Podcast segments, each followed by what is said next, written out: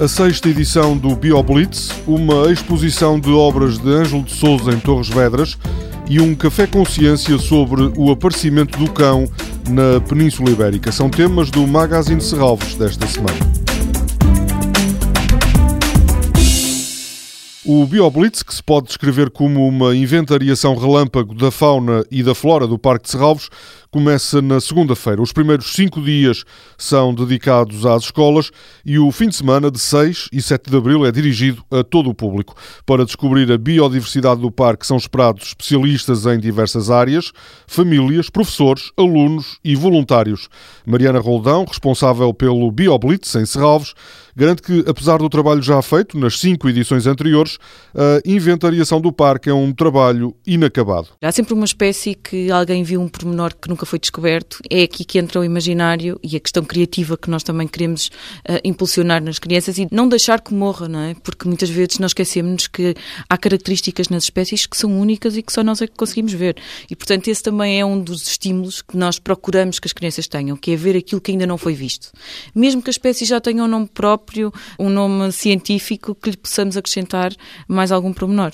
E, portanto, o desafio é mesmo esse, é não só conhecer as espécies residentes, aquelas que vêm temporariamente, se nós imaginarmos a quantidade de aves que passa no parque, uh, não só aviões, mas aves verdadeiras, portanto, há muito ainda por descobrir e, e, sobretudo, também a questão mais, aquela que é mais oculta, o que é que está debaixo do solo, o que é que existe dentro do lago, o que é que está por trás das folhas, quais são os abrigos, muitas coisas que nos passam às vezes despercebidos e que uma árvore, por exemplo, constitui um mundo de refúgios, de locais escondidos e de seres vivos. O trabalho com as escolas nos primeiros cinco dias de BioBlitz é visto como uma das missões mais importantes. Os professores e alunos podem descobrir novas ferramentas pedagógicas. As escolas são convidadas a vir participar connosco, celebrar a biodiversidade, mas de certa forma vão utilizar estas metodologias e estas formas de comunicar nas próprias escolas através depois de uma multiplicação destas atividades. Eu acho que este é o fator mais importante do BioBlitz, que é podermos dar às escolas, aos professores, ferramentas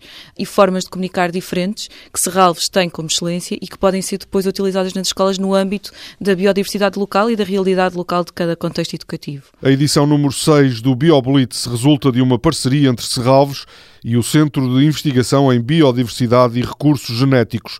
A entrada para o BioBlitz é gratuita. À Galeria Municipal de Torres Vedras chega esta quinta-feira uma exposição com obras de Ângelo de Souza que fazem parte da coleção de Serralvos. A exposição Quase Tudo o que Sou Capaz inclui uma boa parte, mais de 20 dessas obras produzidas entre 1961 e 2002. Há desenhos, pinturas e esculturas.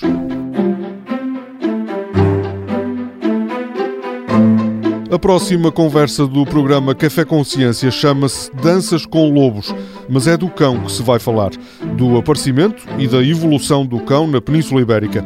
Em Serralves, no próximo domingo, ao final da manhã, vão estar Ana Elizabeth Pires e Catarina Granja, as investigadoras responsáveis pelo projeto em que é estudada precisamente a evolução do cão no Magreb e na Península Ibérica. As outras convidadas são as realizadoras Inês Carrilho e Maria Vieira, autoras de uma curta-metragem sobre o cão de Muge. No século XIX foi descoberto um esqueleto completo dessa espécie com mais de 7.500 anos. Toda a programação pode ser consultada em serralves.pt ou na página da Fundação no Facebook. Este programa pode também ser ouvido em podcast.